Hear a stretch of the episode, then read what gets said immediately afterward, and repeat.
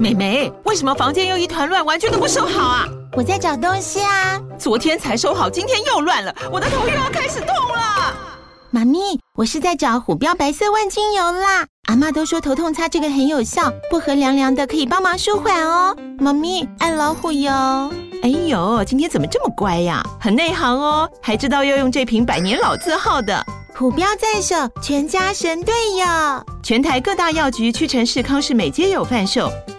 惠蜀城自治地零一五七零二号，北市卫药广自治地一一三零四零二三四号。使用前请详阅说明书请及注意事项。你现在收听的是《活着就好》，不焦虑妈妈的育儿日历。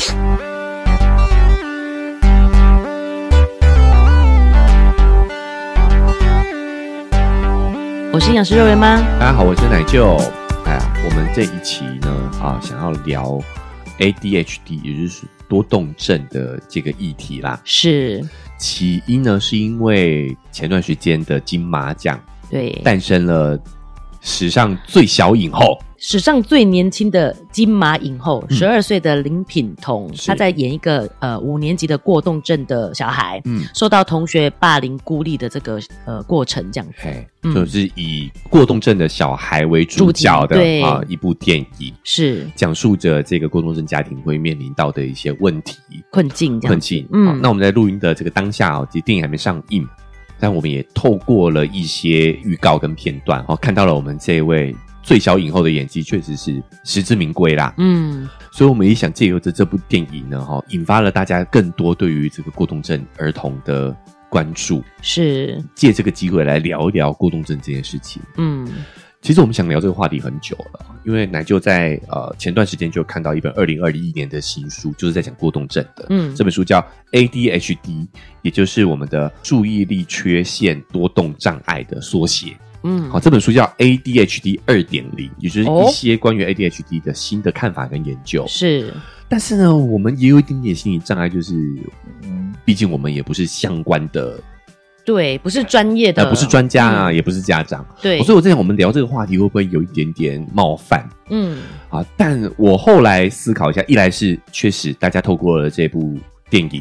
嗯《小小》，然后得了影后这个新闻，让更多人去意识到了这个，关注到了这个议题。对那我又觉得我们是分享书籍嘛，哈、嗯一些新的研究，不是我们的个人经验嘛，所以我对觉得也是蛮值得延伸讲讲的。是，而且毕竟我觉得这个议题很值得讨论，是其实很多的、呃家长嗯都会面临这个状况，就是是呃小孩被老师觉得说你应该去检查一下是不是有过动症的状况。对，那很多家长说去看医生那边看，医生说没有啊，嗯，所以不要说到过动症了，只是小孩比较活泼好动一点，甚至都会被限制。都会被限制。嗯对。那甚至我们之前也举例过，在这个过动症的判断上，其实有一点是自由心证的，哦啊，没有我一个们我标们我准们之这前有样提子。过这件事情哈，嗯，啊很有吗？多是不是我们私下聊啊没？有没有没有，我们有提到，因为哦早读这件事情啊，提高了诊断出过动症的几率。 啊，对，啊特别在幼儿园的现场，哎小孩哎就是要动嘛。对对不对对哈我们在聊那件事情的时候有提到这件事情哼，所以这个是有一个一定的误诊概率的，哦是所以那时候也提醒家长说，如果你要看的话，还是要寻求医疗协助嘛，但是你可能要多问几间是诊所，嗯，看多看几个医生，综合评估会比较保险。哦好，因为真的也发生过很多人吃了很多人的药，就发现根本就是误诊的情况出现。哦，有我们也之对前对有对聊过这个话题，就是是嗯他吃了也很长一阵子药，后来好了，后来不用吃药了，对只是其实时间到了，他就没有这么好动了，就没有是这么活泼好动了。对对，所以我们也借由在这个话题的当下，我们来聊聊这本书提供给我们的一些新资讯，我们来认识一下 ADHD 比较现代的理解是什么样子。嗯好，那在这之前，我们也先聊一下好了。嗯，就是这一届的金马奖，其实我们也看到了很多感动的时刻嘛。哦，比如嗯说，我觉得小小的这一位演员叫林炳彤哈、哦，嗯，哎、他真的是创了纪录之外，我觉得他得奖那一瞬间是这个最老影后颁给这个最小影后，对啊很经典的画面哎哦那个画面真的嗯也是非常的经典。对然，后再来是得了影帝的这个吴康仁啊，哈是，我们也是台剧之王了哈，也也开玩笑这件事情很多次很多次了，就是他也是实至名归啊。嗯，虽然我们也都还没有看到这部电影，对只是看到那个演出的片段，嗯，就觉得哇，真的是有够厉害的，演技真的是非常的棒。那我觉我觉得吴康仁自己本身也是非常励志啦，他在成为演员之前也是做过非常多的行业嘛，嗯，然后最终也是大器晚成。对我有印象，他是做过工地的工人，然后也有做过 bartender，嗯 bartender，对哎对，嗯，那他自己也说，其实就是这些经历呢，哎，让他有这个更成为丰富的哎，他的养分成啊，为他演戏的一个养分。嗯我觉得这也是非常励志的哦，是非常值得大家引以为戒。我还是要提醒各位家长，就是呃，人生很长，对啊，哇就像你可以有八十几岁的影后，哦对也可以有十二岁的的影影后，嗯，对我们每个人都有自己的时间表啦。，对，呃，尤尤其是我们这一代人，大概率会活到一百岁。嗯，那我们下一代呢，他们可能会有更长的人生。嗯，我们有时候不要用自己的标准去要求，对啊，对，可能是我们局限住他了，也不一定。对，好、真的，现在人生很漫长，嗯不，要急于求成，对不对？奥杨杨紫琼也是啊，奥斯卡影后，以哎后对啊也是六十岁的时候对啊得到的、啊，嗯是不是？好，好，好，拉回来讲，那我们就呃回到今天的这个过动症、多动症的这个主题了哈。对。我们为什么会想聊这个主题哦？其实也是对，就就是对我们来讲有点挑战。但是奶就说这个这个多动症二点零哎，我就非常有兴趣，原因是因为嗯我们家虽然没有不是过动症的孩子，但是、哦弟弟是有点语言发展迟缓，对，然后也在积极接受治疗当中。嗯那瑞文妈自己就会常常看到一些家长真的是疲于奔命，嗯，然后呃，甚至还有家长就说哦，昨天加班到十点，真的没空带孩子去，对在这群里说要帮小孩请假这件事情，嗯，就会觉得说其实，然后他们嗯，小孩进步的很慢，嘿那种呃很失望的眼神，嗯，然后会想要比较说，哎，那你家的孩子怎么样？对然，后我就会觉得说，是不是这个标准有一点过时了？嗯，会不会其实这些都是孩子的一个天一性个，特质。顺应他们这些特质发展，嗯他们就会长成他们该有的样子。哇，这边那就要讲个题外话，嗯，就是最近有一部漫威的影集叫《洛基》，它的第二季完结了嗯哈。嗯哦因为嗯，我们现在讲应该不算爆雷，它已经完结很很久久了了哈对，该我在看都 Disney- 看了。对，Disney Plus Disney Plus，啊已经看到很很久很久了哈嗯。那他其实就在讲这样的一个类似的故事，原本是有一个霸权，嗯他把呃他定定了一个所谓的神圣时间轴，他认定这个时间轴就是标准，其余长出来的都是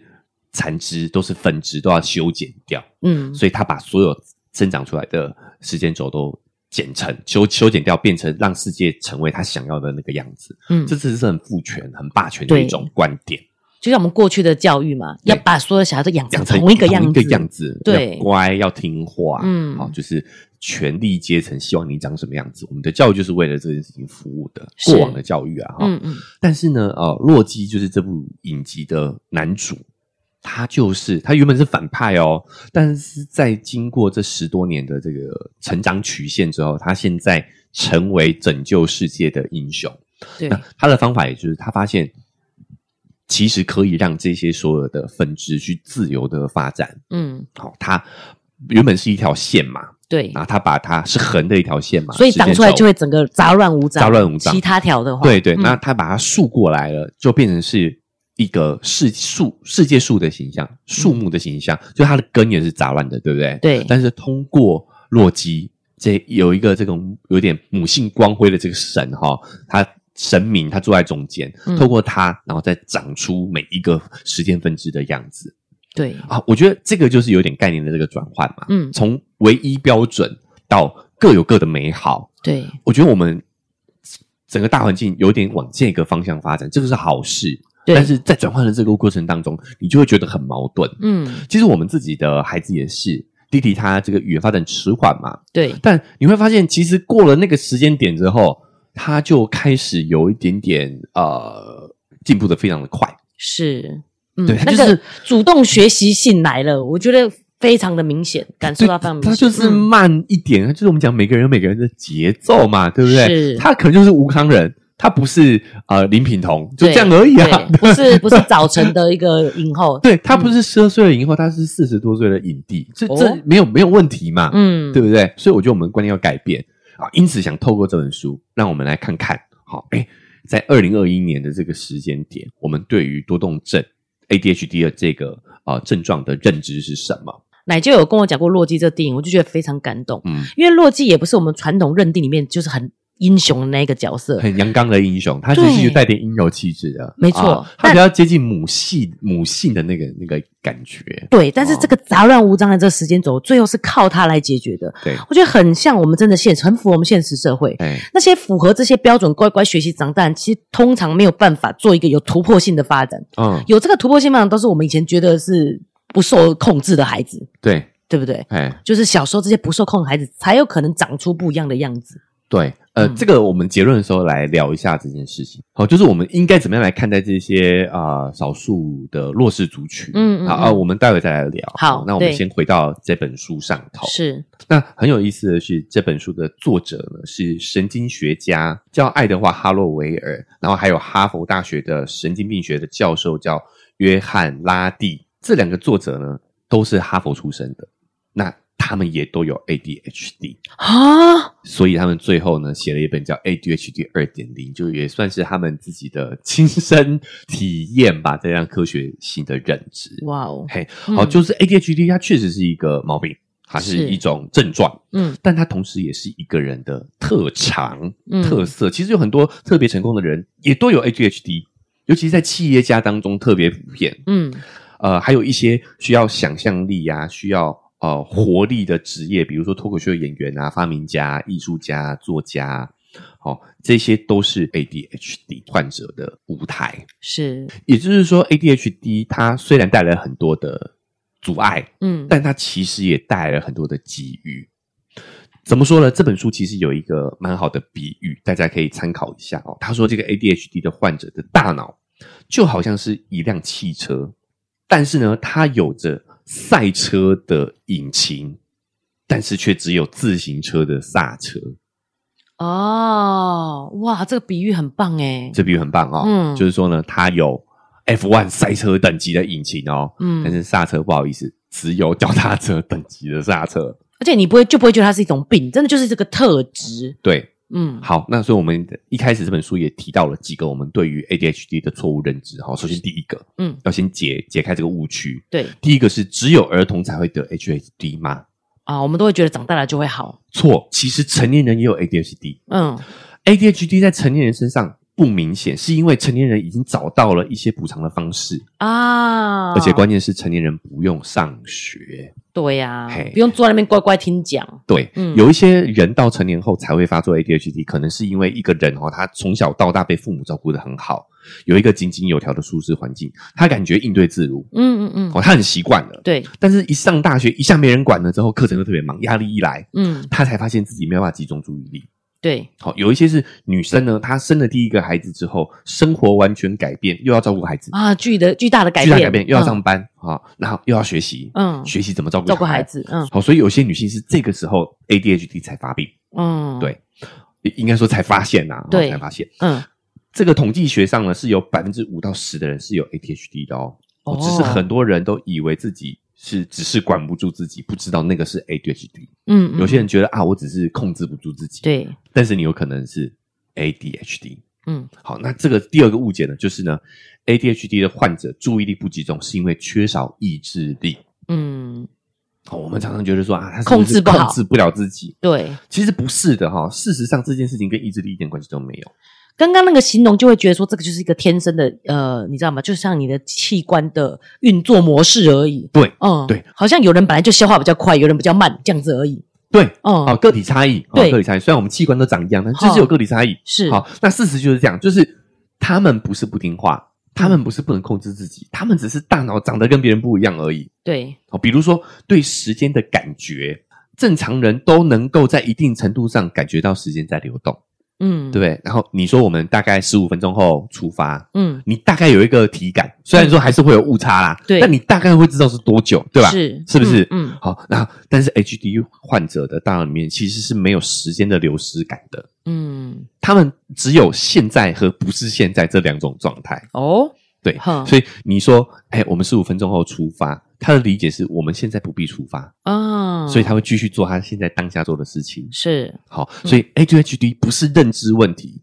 不是软件问题，嗯是大脑硬件的状况。嗯我这样讲还清楚吗？嗯，好，他没有时间感，对，没有时间感知。嗯好，所以 ADHD 也是行为科学当中呢，哈，最具有遗传性的疾病之一。就是如果父母双方呢有一方有 ADHD 的话呢，孩子得到 ADHD 的风险是三分之一。嗯如果父母双方都有的话呢，孩子的概率就会提升到三分之二。哦，对很高哎、好，那环境压力也会导致 ADHD ADHD，呵比如说你头部受过伤，好，大脑缺氧、感染，哦，有都有有可能有有有哎听说因为这样对重大创伤，然后造成造成 ADHD 的，嗯对，，好，所以它就是一个硬件问题。好，是好，那再来是母亲怀孕的时候过度肥胖、酗酒、吸烟、哦、吸毒都有可能会导致 ADHD，这些也其实是一个环境压力，也是环境压力嗯对我们大脑产生硬件上的影响。是好，那研究也发现说呢，我们现代化的信息环境也会有影响哦。好，嗯比如说有些讯息透过手机啊、电脑啊、电视不停的冲击你的大脑，你的注意力被各方争夺，因为这个是环境问题嘛。哦，所以你会发现说，有一些人可能没有到 ADHD 的程度，那一般人也会表现出一些生理上的症状，简称叫做 VAST，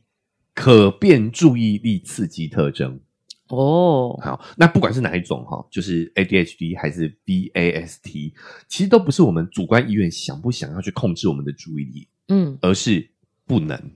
而是就是硬体上没有办法。是，好，那第三个误区呢，就是多动症就是乱动。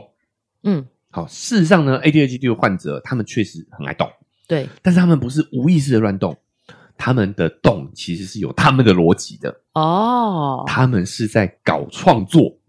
诶，对，他说这种感觉哈、就像大脑里面有什么地方很痒，你总想要去挠一挠一样，抓痒那去样抓感痒的觉那哦，种感觉。对，嗯好他说 ADHD 患者有无比充沛的想象力，比如嗯说他们看见一块石头哦，他会想石头下面是什么东西。啊，嗯上课的时候呢，教室里面呢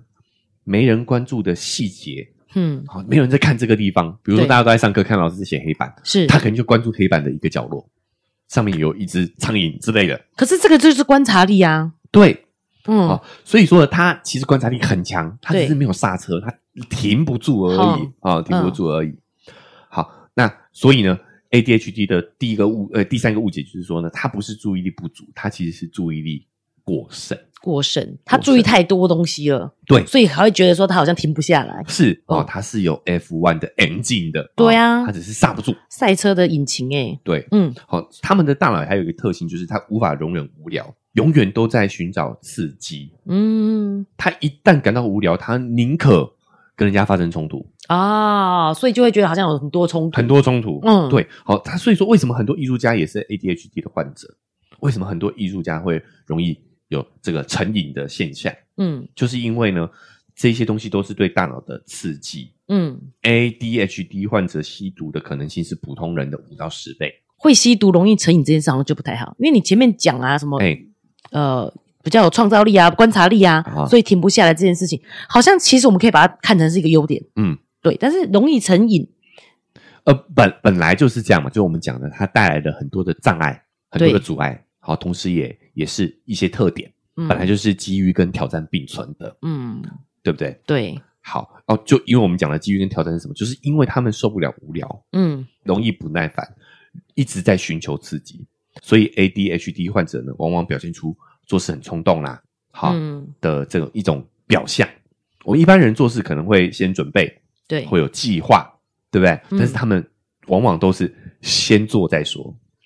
我觉得其实有点像孩子的特性再放大版本，更强烈，对嗯，所以就照顾起来确实是蛮辛苦的，对。嗯所以呢，其实当他的这个冲动。先做再说的这种性格，如果他发挥在好的事情上头对，他就是在创造，是，他就是在创业，嗯他就是在做一个项目。对，但是如果用在破坏上的话呢，就是在捣乱，嗯好影响他人的关系，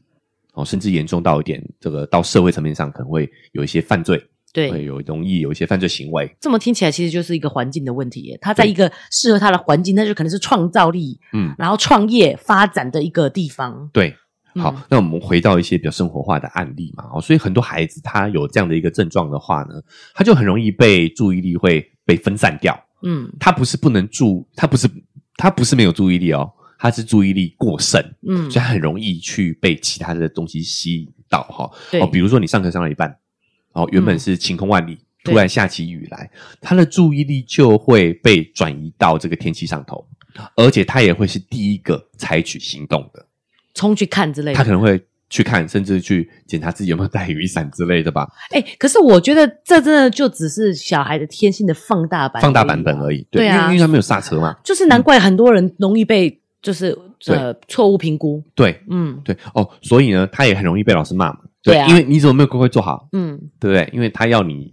长成那个一条线的样子啊。，对，嗯好、你分支出来，他就修理你嘛。是，对，但是他就是第一个采取行动的人。对，好，而且他也更能够去发现一些新事物。嗯好，那也啊、呃勇于冒险，创造力强，想象力过剩，好， 注意力过剩，这些都是他的特长，也是他的麻烦。对啊。对嗯对我刚才就讲了说，照护起来其实是很辛苦的。嘿，嗯简单来说，就是它有一个赛车的引擎，但是却配上了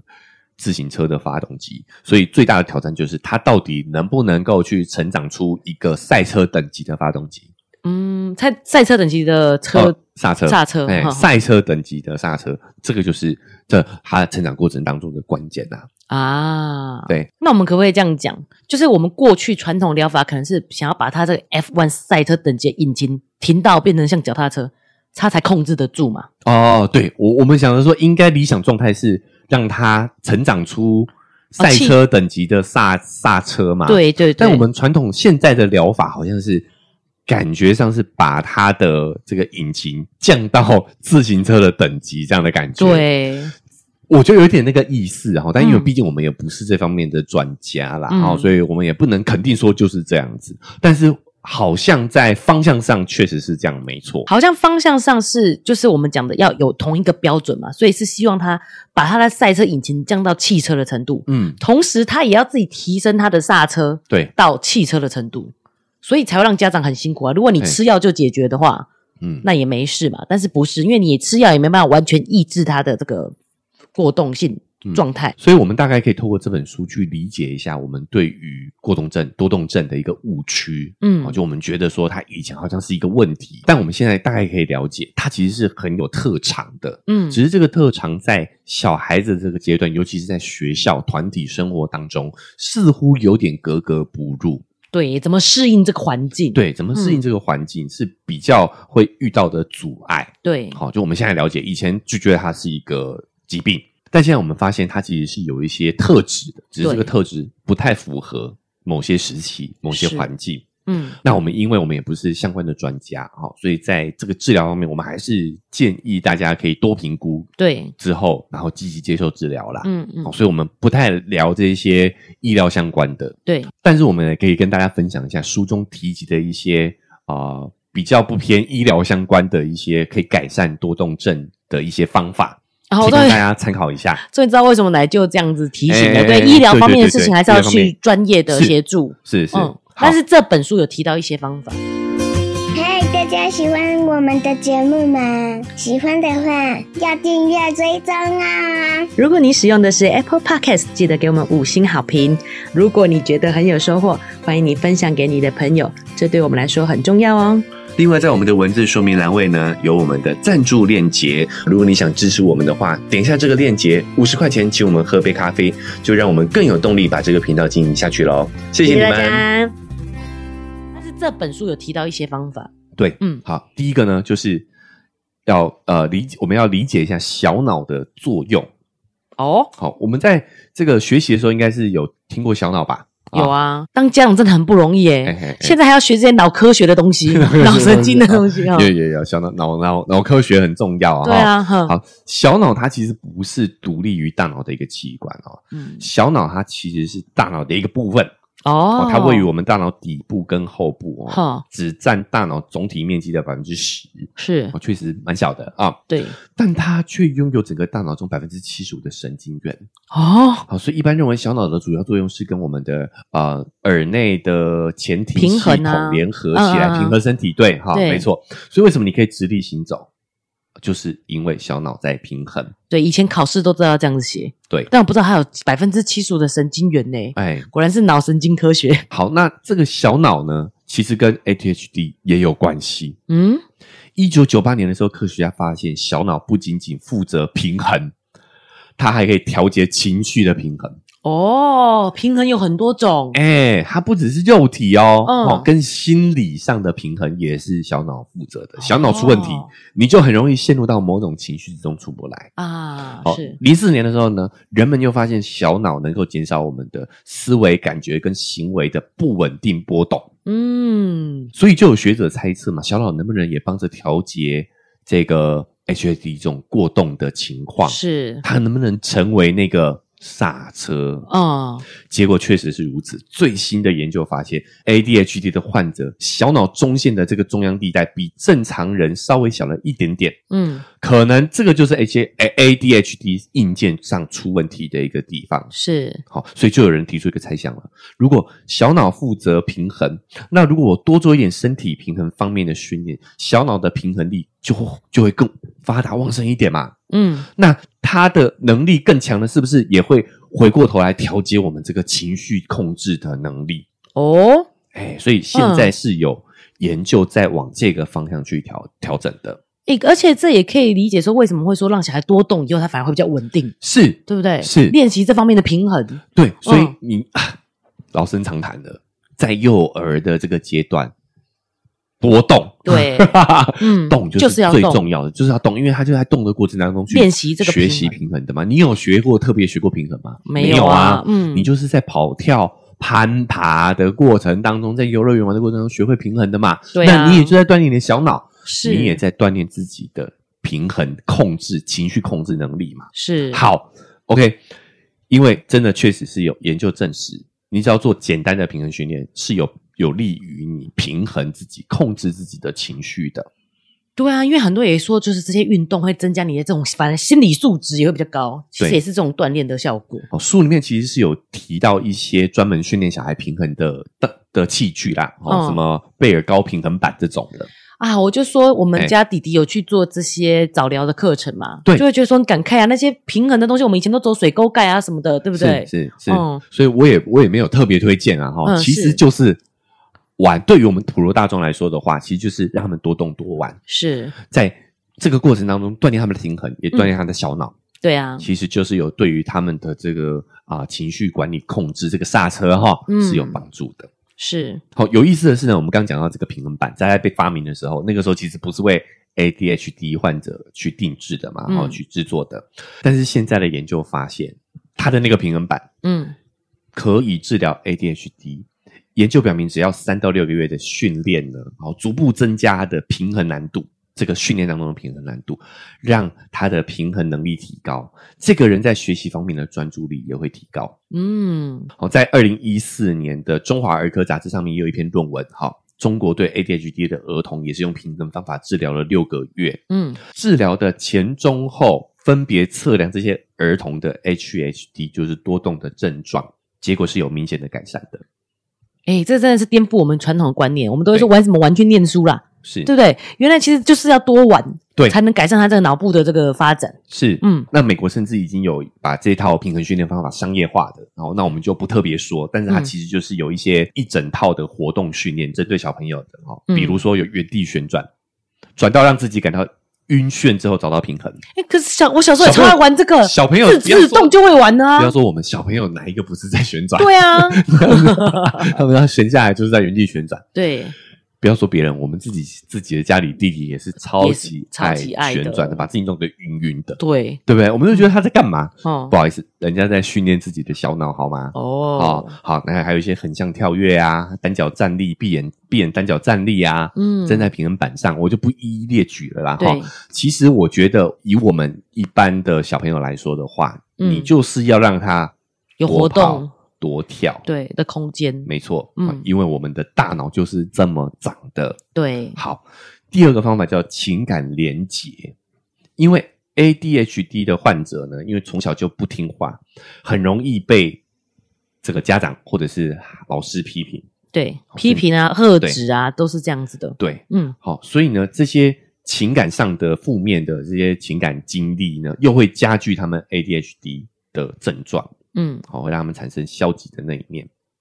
哦，要有一个正面的情绪、情感的连结。，对，那么他们常常都是被骂、是被制止的，所以他们这个方面反而又更弱。又对会更加重这个过动症的情况。是，嗯嗯，哦，所以因为 ADHD 的小朋友们呢，他的特点不符合我们现在的学习环境，嗯因此他在这整个幼儿时期的情感的啊、是有很多负面的回忆的。嗯，那研究也发现说，这些负面回忆会容易造成他们长大以后要面对这个社会也会更加的困难。其实真的是更把它推离社会，它又更没办法社会化了。是，对不对所以，所以嗯这本书就要提醒说呢，哎、其实我们就是要在呃，特别要针对这些 ADHD 的儿童们呢，去增加他的正面情感的支持，是，比如说就是呢。啊，对他展现理解，好不好？对啊 他只是硬件上哈、就是缺乏这个刹车，嗯，好、多对他好言相待哈、多陪他玩，对哦玩还会帮助他锻炼他的小脑，脑嗯啊，所以说穿了第二个方法就是呢，给予理解，多给他情感支持，是，对，好，那再来是第三个方法呢，是给他的这个创造力找一个出口，啊，给他这这个 NG 然后对有发挥的地方，是，就 ADHD 的大脑都有强烈的创造欲，嗯，好，所以你要找一个领域是让他可以把这个欲望发泄出去的。嗯， ADHD 到底是一种症状还是一个特长？关键就是在有没有一个让他发挥的舞台。我觉得这个，嗯，真的不能靠家长、欸，这真的是环境等整个要支持，这个太辛苦了，对，不能压在一般的家长身上对啦。对对啊嗯其实确实是这对环境要改变。比如说，你说学校老师他一个人要顾这么多孩子，他也没办法嗯为他单独量身打造嘛，对，是要有这样子的空间、这样的环境。只是说呢，现在的学习环境不适合他们发挥而已，不适合他的这个 engine、哦，就是一般道路啦。你呃，开嗯对一台对对法啦，拉利对，啦，你是要干嘛？对不对？啊每次都加速一下，然后看红灯就得停下来嘛。对对对对，哦你一踩，好嗯，冲出去，然后哎要停了。对但是你要想哦，这还是一台正常的跑车，对啊，哦刹车失刹灵怎么车办？对，一如果他是有一个脚踏车刹车的跑车的话，你让他在一边路口跑，他真的会跑到疯掉。对啊，真的是对不疯对？嗯，最危好的险方法危是什险，么？你带他到赛车场，对，让他引擎给他踩到底，可以直接一直到绕到他没有为止。哎，环境问题嘛，吼，可以理解这种好这个，好我这样解释还清楚吗？，对，给他这个可以发挥他这个 F1 赛车引擎的一个环境，只是我我想一般的学习。会他们会显得格格不入，其实就是这样子。对你把一台好车的刹车拿掉，然后对啊还要他一般道在路一般跑道路就会出事情嘛。你去叫他跑德国那个无限速高速公路嘛，嗯嗯就一摇油门给他踩到底，对不对？对啊他你会觉得他有问题吗？不会，就不会发现这个问题 了。对，嗯好，所以呢，呃，作者也提到了，很多时候我们觉得他这是一个障碍，原因是因为他只是不符合我们现在的课堂而已。对，好，你让他在课堂之外找到他可以发挥他这个特长的地方，嗯他就变成不是一个障碍，而是一个机遇了。是，好，所以就回到第四个这本书上的建议，就是塑造环境。嗯，好，你要给自己塑造一个有序、健康的生活环境。这个塑造环境呢，其实我觉得一般家长也应该要，也应该要去努力。嗯但是这个对于呃多动症的儿童来说的话，的家长压力就会更大一点了。，嗯，好，所以就所以就跟若维妈讲的，我们其实大环境要给予支持。对好，，但是在个人环境上呢，它就是什么？它的要求更高，什么意思？就是你要是打造一个为孩子打造一个有序、健康的生活环境，嗯，你要时间管理、饮食管理、睡眠管理，你要把家变成一个有安全感、快乐的地方。嗯，好，那这个其实也是回到家长对于自身的要求，嗯，对吧？就像我常跟幼儿园妈讲，耳提面命讲，要计划，对，要计划。是，其实对一般的小孩，其实也是对，其实就是我们刚刚一直重复讲的。就是这个过动症，好像其实是一个孩子的特性又更放大的感觉对。当我们在混乱的时候，其实孩子也很混乱，尤其是我们假日又想要发懒在家的时候，然后小孩就在旁边一直乱。嗯，他其实是感受到你这个没有这个规律性，他对不知道他无所适从，他才会对这个样子。对。嗯，好，关于发展这件事情，我们也之前也聊过一起嘛。休息不是真的就什么事都不做，对其实你有计划的去做某些事情，对于你的身心来讲也是一个很好的休息，是还可以顺便带着孩子一起做哈。对好，那也是题外话了。嗯，那这个打造环境哦，除了我们刚刚讲这些是硬体了嘛，对不对？对当然有软体，什么意思呢？就是说你要多跟那些积极向上的人在一起，远哦离那些充满负面情绪的人，啊因为这些负面情绪也都会反过来影响你跟你的小孩。是好，嗯啊，第五个方法呢叫做运动。哦有没有发现这五个方法真的是老生常谈？我们之前就有一期就讲说了，运动也是练脑啊，对啊，对不对增加专注力，反而绝是要多动。绝绝对不是头脑简单四肢发达啊是哈、绝对是你动得越多，你的大脑越发达。嗯，其实也有很多研究证实了，运动是会增加我们的学习效果，增加我们的注意力的。好、是哦这怎么回事呢？你知道吗？那些治疗 ADHD 的药物啊，它的原理其实就是增加大脑中的多巴胺跟去甲肾上腺素的浓度。嗯这两种激素它可以提高我们的警觉性，跟提高我们的注意力，让我们可以去维持我们的注意力。那你知道还有什么事情可以增加这两两个激素的浓度吗？什么？运动哦，嗯是是是。当我们运动心率加快的时候，其实大脑就会分泌这两种激素啊。嗯，嗯哦，而且运动还可以增强和我们脑细胞的生长跟连接。哦，这对个在我们那一期的时候讲运动健脑的这件事情的时候就有讲到了。这嗯对我们的学习，哦，对于我们的这个刹车的对建立，嗯，其实都是有帮助的。哎、我觉得这有点解答到我刚刚的那个想法，就像嗯我们说要让他多一点情感的连接，不要总是责备，然后制止他。嗯，其实也跟这个多巴胺跟这个正向的这个激素有关系啊。对，嗯，好、所以说呢，我们讲多动症，多动症，但是越有多动症的人就应该越多动，对，只是我们现在的学习环境不让小孩去动而已啊。嗯，那研究也发现，这个其实对大脑学习是非常不利的，是，不能坐着学，要动起来学啊。对，所以，说不定这一些孩子们，这些多动症的孩子们，才是未来的趋势啊。对。虽然现现在就是带着像像若瑞妈这样带着早疗孩子的妈妈，其实真的是很辛苦，父母嗯很辛苦啦。对，但我一直觉得对未来是觉得是有期望的，嗯因为像过去用同一个标准来要求孩子，那是要否工业社会的设定，嗯对每个人都要在生产线上，所以但都是要同一个样子。是未来这些东西都是被 AI 取代了，没错。对不对？所嘿以多动有不同的创造力，有不同的特质人，其实在未来的社会可能是更符合这个标准的。是是，嗯这就让我们讲到说，我之前跟肉圆妈有聊到一件事情，就是我们对于这些少数的弱势群体对，啊、到底要用什么样的一个观念？我觉得这个也是我们要深更深入探讨的，就是我们现在大多是用同情的角度在看待这件事情，是。可是哎我觉得同情已经是很有爱心的很有那一爱心群的了人，对对好，好像这已经是我们能做所能做到最好的态度了，是但错，其实我们应该是要尊重这一群人，要尊敬他们，尊敬他他们们这样活，对，你你会不会想说，为什么我们人类在这么多年的这个进化，嗯我们应该把这一些不利的基因，嗯哦，这些所谓的基因缺陷打引号的哈我，们如果觉得它是个缺对陷，应该已经被淘汰掉如了。果它是个缺陷，不是应该在这个演化论这样讲的、啊，我们不是嗯应该把它淘汰掉吗？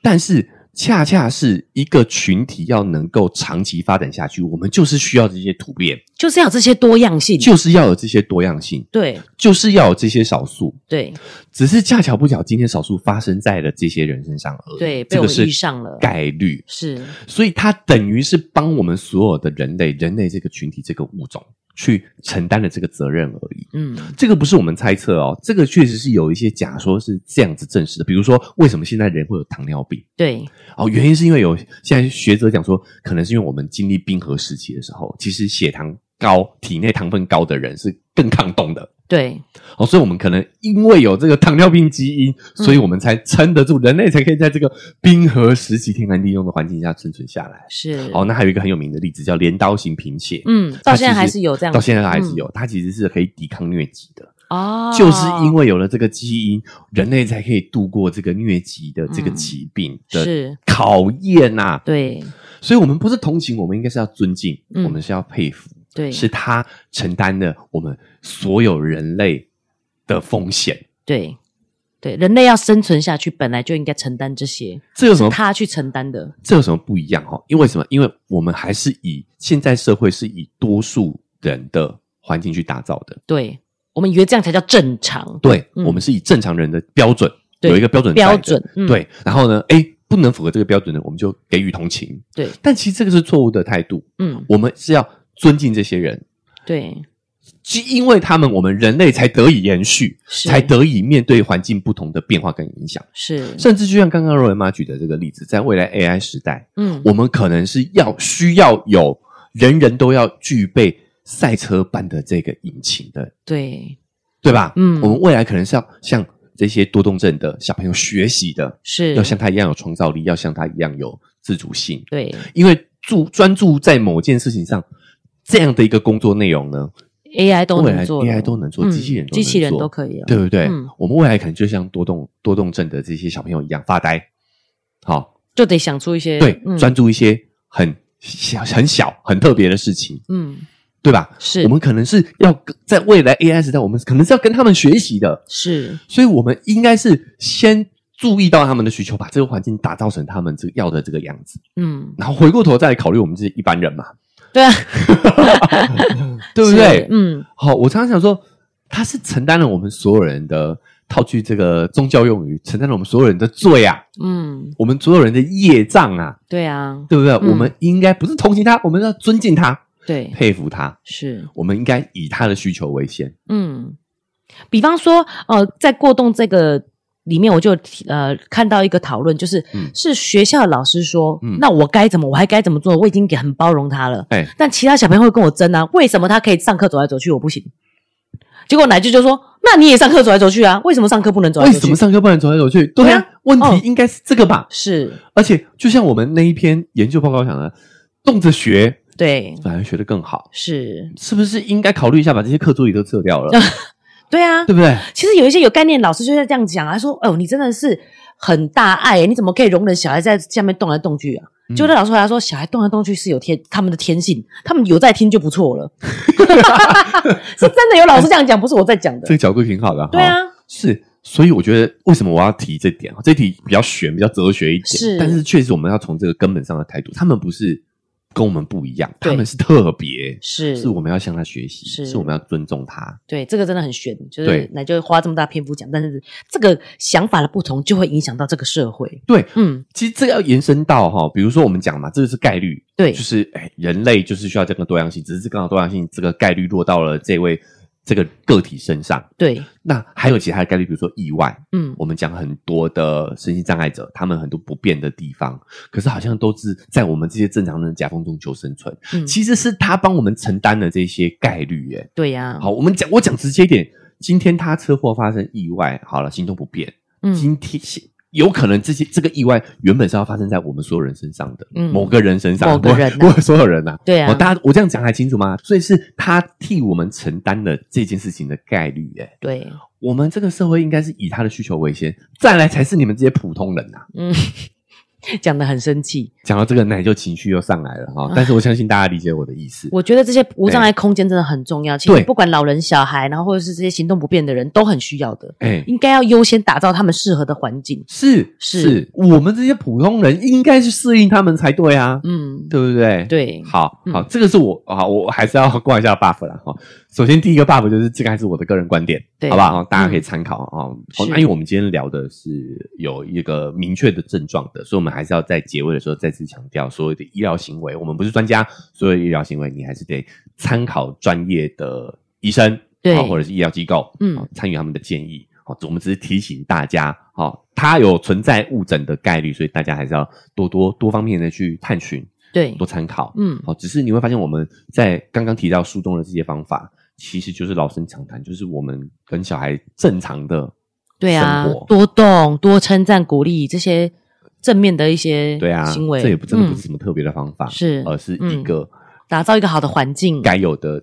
的育儿环境育儿环境，嗯对，就这样子而已。那为什么好不好肉圆妈会很想讲这个？原因就是其实自己要拿定这个标准。嗯是嗯呃，像迪迪常常也会被评判，因为他已经三岁多了嘛，对哦，所以是什么能力都不行这样子。嗯，嗯会评判说三岁就应该要会什么，要会什么，要会什么。，对对，那它不符合这个神圣时间轴嘛？对他不符合这个标准，那对老师啊，然后医疗人员告诉你他不符合这个标准，也是他们的职责所在。嗯，可听来就会很沮丧对，哦，他还差这个三岁该有的标准，他可能现在只有两岁的程度。嗯嗯，可是我们自己要知道，其实每个人的时间是不一样的。对，对，因为奶舅就跟我，我那时候就很沮丧，跟奶舅讲嘛，嗯，奶舅说：“那你会不爱他吗？你会因为这样不爱他吗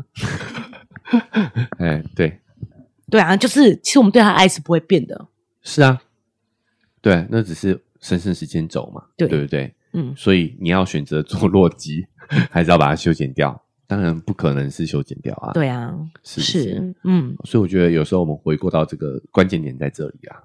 我觉得他就是四十多岁的影帝，不是十二岁的影后，就这样而已。嗯，也没有不好啊。对对，哎，其实讲个题外话哦，就是啊，十、2二岁的影后诞生之后啊，哎，李安我们的大导演也有提醒他，哦，希望他少接一点戏，对好好的接受教育，好好好的去享受自己的童年啦、因为这也都会成为他未来的演戏的养分。对，嗯演员之路哈。对，好、所以反过头来说，我也在这个叮咛当中哈、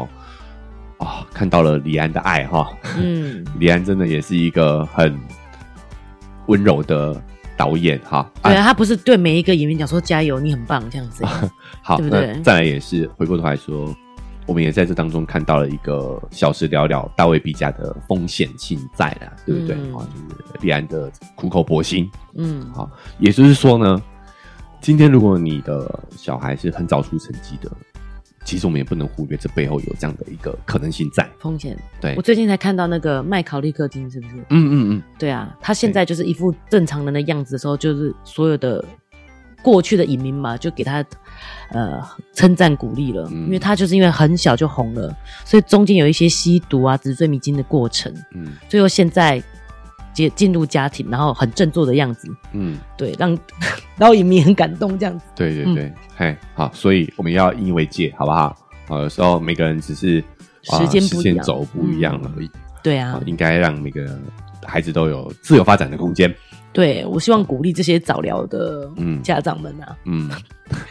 你也是，你在鼓励 这鼓励我们，对对，啊鼓励我们自己啦鼓励，我们自己对，，提醒自己，对，好，这是我们啊分享这一集的初衷啦，嗯嗯，发发现了一些这个新的资讯，让大家参考一下。我觉得要拿掉那些标准啊啦，因为你就可能或许你会觉得说，哦、他评估就会说，呃，你小孩现在五岁了，但是他的发展直到三岁，你知道吗？就慢了两年，或许说不定还会越慢越多，嗯但是那又如何呢？嗯，每个人时间轴不一样，对啊，好不好？我觉得这个，尤其他的建议，真的很适合每一个一般在育儿的家庭。对对，他的对提醒都蛮好的。我们分享的动机就是打破误区之外，嗯嗯，我们要改变看待这个 ADHD 这样的一个症状的认知，对，好、误解之外呢，还有一点就是，我觉得他的建议，嗯也，都是我们一般家长都应该要去做到的，是，对不对？对啊好，尊重他，打造一个好的环境，是多运动，多动，嗯，好吧，小朋友就是会动，好吧，就对是啊这样，嗯好好，那老生，所以绝大部分也都是老生常谈啊，我相信大家也听够 了，哈哈哈哈好，所以我们这期节目差不多也该做个结束了，对，不然我又要泣不成声了。 好，赶快，我们赶快结束哈，让呃若维妈好好的去哭一下啊。好，那以上我们就是这期节目的分享了哈。最后提醒大家呢，如果不想错过我们之后的更新的话呢，这个不管用哪个平台收听的，追踪订阅钮要给它按下去，那记得 Apple Podcast 还有 Spotify 可以给我们五星好评。好，多给我们一些反馈。是，那如果你觉得这一期节目让你很有共鸣、很有收获的话，也欢迎大家可以帮我们把节目分享出去。好，那文字说明栏位呢有一个赞助的链接，请我跟若维妈喝杯咖啡，五十一百，我们就会更有动力把这个频道经营下去。对。那我们社群平台，脸书是肉圆成长记录，IG 是肉圆妈的育儿日记，欢迎加入社群平台，跟我们更及时互动，给我们更多正面的回应。对正面的情感连接。对啊对，我们也这个对成年人来说也很重也要很的，重要啊。嗯好，那以上就是我们这期节目分享，我们下周节目再见，拜拜拜拜